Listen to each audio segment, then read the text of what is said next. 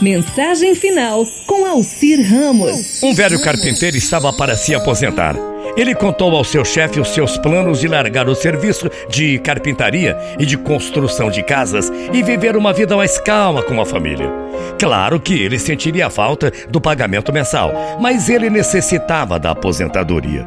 O dono da empresa sentiu tristeza ao saber que perderia um de seus melhores empregados e pediu a ele que construísse uma última casa como um favor especial. O carpinteiro consentiu mas, com o tempo, era fácil ver que seus pensamentos e o seu coração não estavam no trabalho. Ele queria logo parar. Ele não se empenhou no serviço e se utilizou da mão de obra e da matéria-prima de qualidade bem inferior. Foi uma maneira lamentável de encerrar a sua carreira.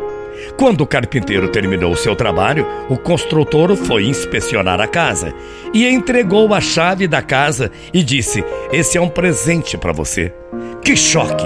Que vergonha! Se ele soubesse que estava construindo sua própria casa, teria feito completamente diferente. Não teria sido tão relaxado.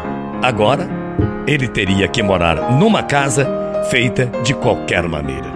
É, Assim acontece com a gente. Nós construímos nossas vidas de maneira distraída, reagindo mais que agindo, colocando o que não é o melhor.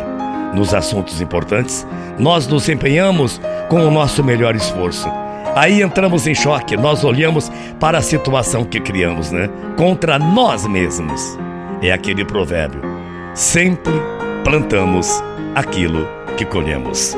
Bom dia, até amanhã. Tchau, feia.